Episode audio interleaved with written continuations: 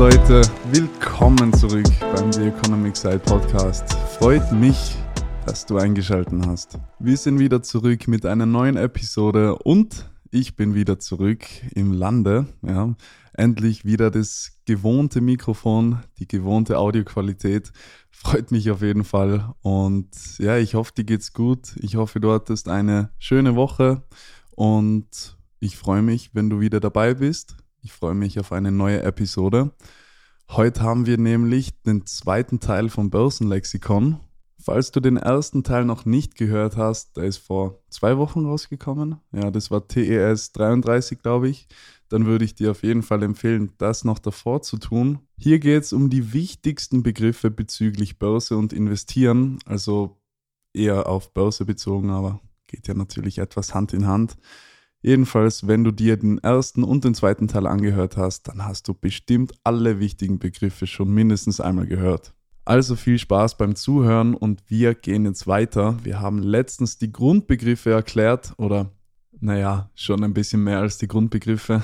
Aber jedenfalls geht's heute in die zweite Runde.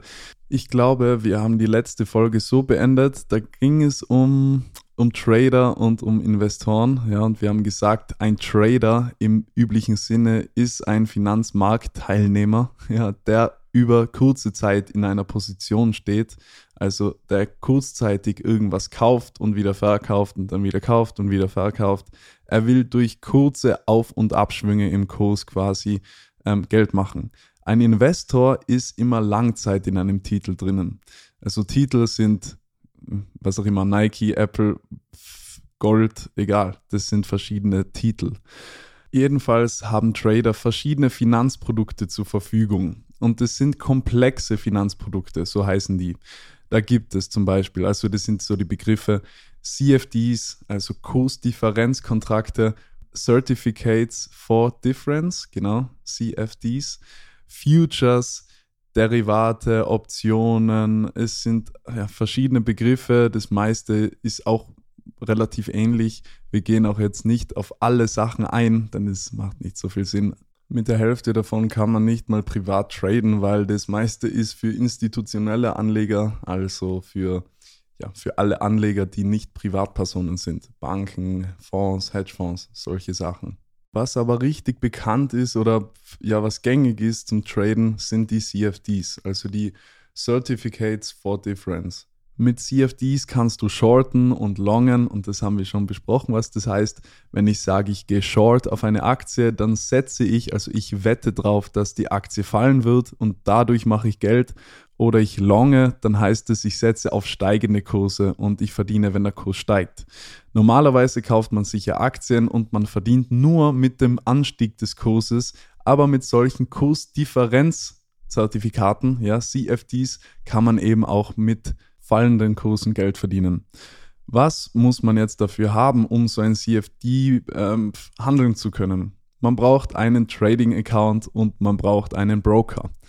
Der Broker ist quasi der Zwischenmann zwischen der Börse und dir, weil du gehst nicht direkt an die Börse. Also in der Regel gehst du nicht direkt an die Börse und kaufst da ein CFD, sondern du hast einen Broker und du gibst quasi dem Broker den Befehl, dass er dieses CFD kaufen soll.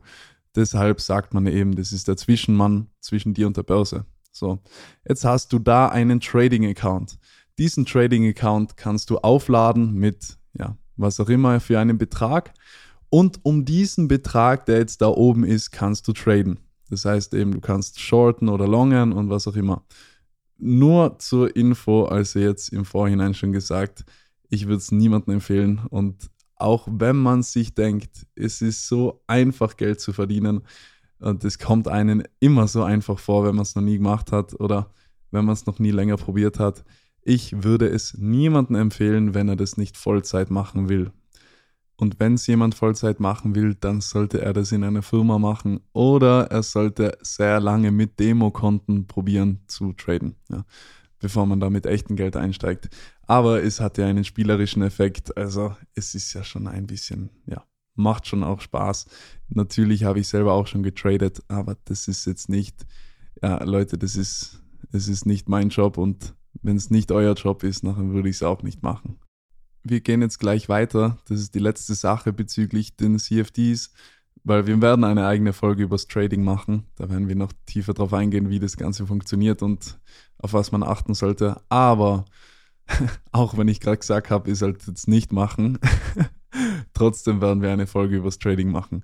Jedenfalls, wenn ihr traden wollt mit äh, Demokonten, dann könnt ihr MetaTrader 5 runterladen. Den gibt es im App Store oder in Google Play Store, was auch immer, den gibt es eigentlich überall. MetaTrader 5 und da könnt ihr dann mit Demokonten traden. Also da könnt ihr ganz normal einfach eure Trades setzen und mit Spielgeld das probieren. Die nächsten zwei Begriffe sind Calls und Puts. Ein Call ist eine Wette eben, also eine Option auf steigende Kurse und ein Put ist eine Option auf fallende Kurse. Zurück zu den Aktien. Wenn man sich Aktien anschaut, dann sollte man sich auch den Cashflow eines Unternehmens anschauen. Desto höher der Cashflow, desto mehr Geld ist am Ende des Monats quasi frei zur Verfügung. Der errechnet sich also aus den Einnahmen und den Ausgaben. Die Differenz daraus ist der Cashflow. Es gibt einen operativen Cashflow und einen Cashflow aus dem laufenden Geschäft, aber es ist jetzt nicht so wichtig. Unternehmen wie zum Beispiel Startups haben meistens einen negativen Cashflow, denn Startups sind meistens verschuldet, beziehungsweise man spricht hier eigentlich nicht von einer Verschuldung, es heißt fremdfinanziert. Wenn du Schulden hast, dann heißt es, dass du dein Geld nicht zurückzahlen kannst oder du hast Probleme, ja, deine Kredite, was auch immer, zurückzuzahlen. Ja, okay, dann kann man sagen, das sind Schulden. Aber bei einem Startup, das ist nicht verschuldet, es ist einfach fremdfinanziert. Ja, wenn du ein Unternehmen startest und du hast vielleicht ein Eigenkapital von 100.000 Euro, irgendeine Hausnummer jetzt, einfach nur ein Beispiel, aber du brauchst für deine Produktion, um das Ganze ins Rollen zu bringen, nochmal 100.000 oder 200 oder 300.000, dann gehst du zur Bank oder du suchst dir Investoren. Und wenn dein Unternehmen dann quasi von einer Bank finanziert ist, dann spricht man vom Fremdkapital.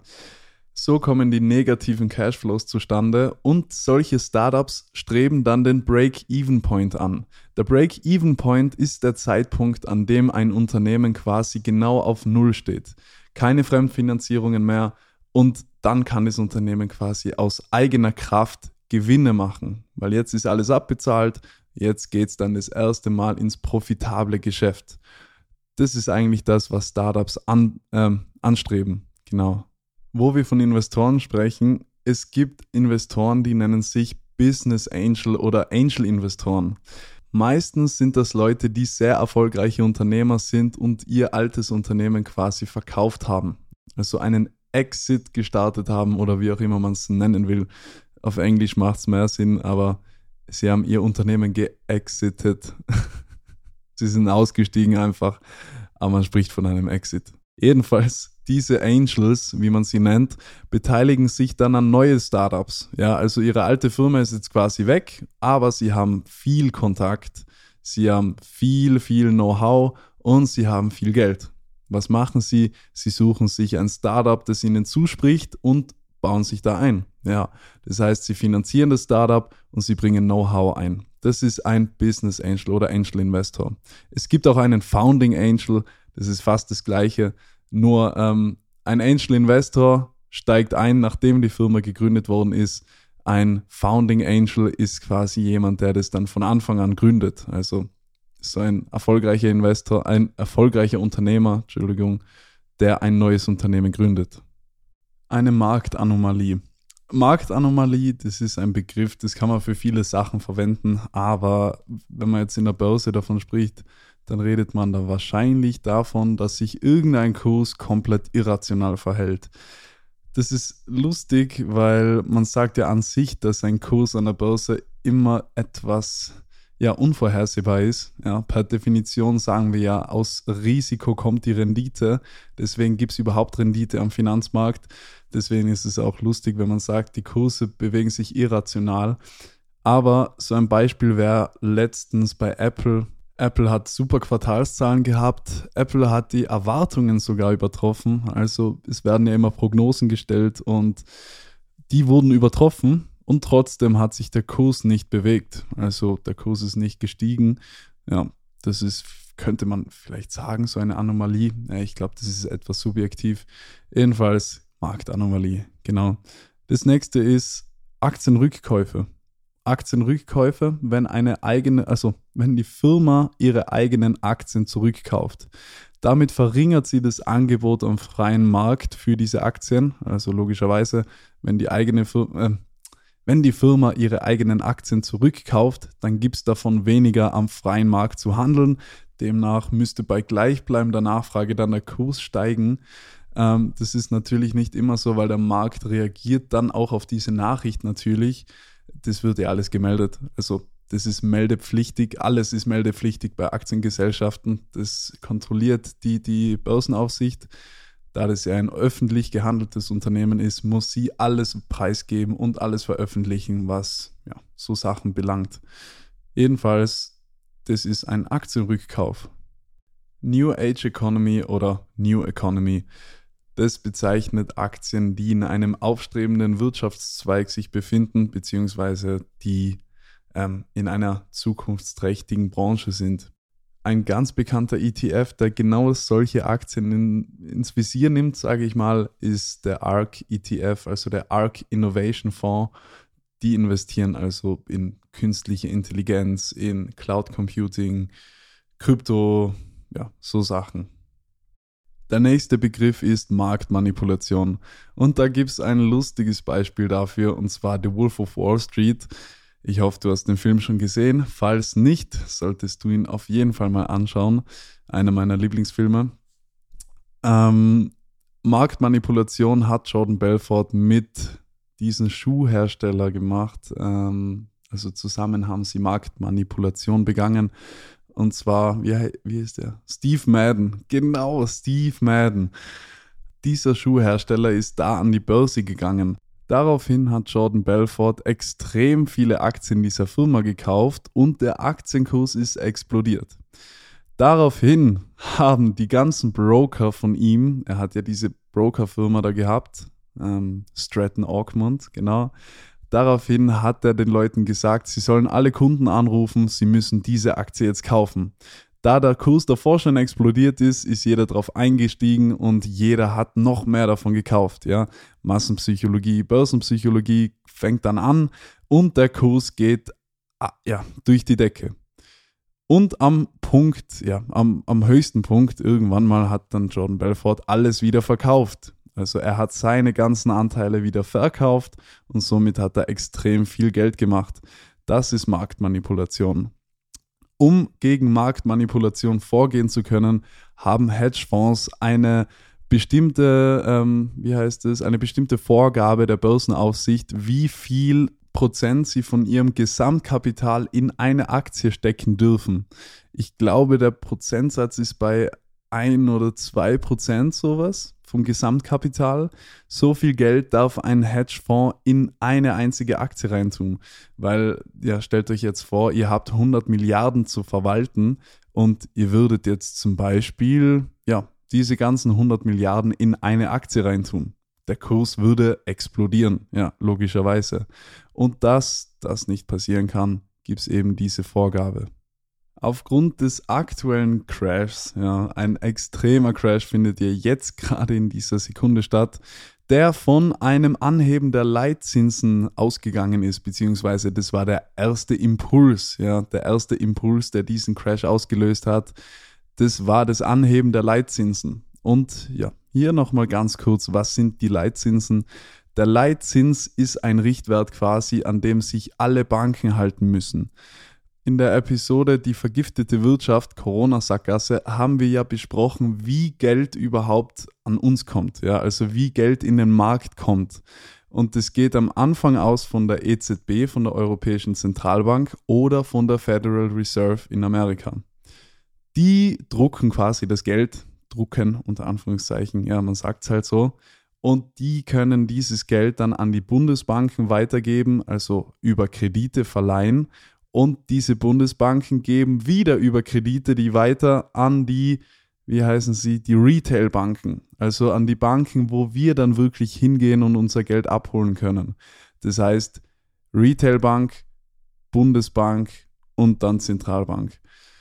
So wird dann quasi das Geld immer weiter verliehen und wenn der Leitzins angehoben wird, dann müssen alle Zinsen, die danach kommen, also immer wieder die Kreditvergabe wird ja wieder verzinst und wieder verzinst, dann müssen alle Zinsen angehoben werden. Das ist natürlich schlecht für den Markt, weil so wird es dann schwieriger für ein Unternehmen, Kredite aufzunehmen, Investitionen zu tätigen und da wir ja in der Corona-Krise sind, ist alles auf Kredit aufgebaut. Also viele Unternehmen würden ohne diese billigen Kredite, die wir haben, nicht überleben. Deswegen ist es so ein extrem negatives Ereignis für den Aktienmarkt gewesen. Aber das, also das jetzt, das ist gerade nur extrem kurz zusammengefasst. Es ist eigentlich ein riesen, riesen Thema. Eben, das ist Corona-Sackgasse, vergiftete Wirtschaft, vergiftete Wirtschaft. Tut mir leid, Versprecher. Aber kommen wir zum nächsten Begriff. Geldkurs, Briefkurs und der Spread. Der Briefkurs ist der Preis, für den eine Aktie im Moment verkauft wird. Ja, wenn ihr eine Aktie kauft, dann kauft ihr sie für den Geldkurs. Eine Aktie hat aber quasi permanent zwei verschiedene Kurse. Ja, so blöd es klingt, aber ist tatsächlich so, wenn eine Aktie auf 100 Euro steht, dann ist der Verkaufskurs, also wenn ihr sie jetzt verkauft, nicht 100 Euro, sondern er ist vielleicht 99, irgendwas. Ähm, das liegt daran, dass eben dadurch, dass ein Käufer für eine Aktie gefunden werden muss, wenn jemand verkauft und ein Verkäufer für einen Käufer gefunden werden muss. Also haben wir ja immer gesagt, wenn irgendwas an der Börse gehandelt wird, egal ob irgendwas verkauft oder gekauft wird, auf der anderen Seite muss immer ein ja, Gegenspieler sitzen. Ja? Wenn jemand kauft, muss jemand verkaufen. Wenn jemand verkauft, muss jemand kaufen. Und dass das funktioniert, gibt es eben diese zwei verschiedenen Kurse. Der Spread ist jetzt die Differenz aus diesen zwei Kursen. Und ihr könnt euch immer merken, desto höher der Spread ist, desto schlechter ist es für uns, denn wir zahlen diesen Spread quasi.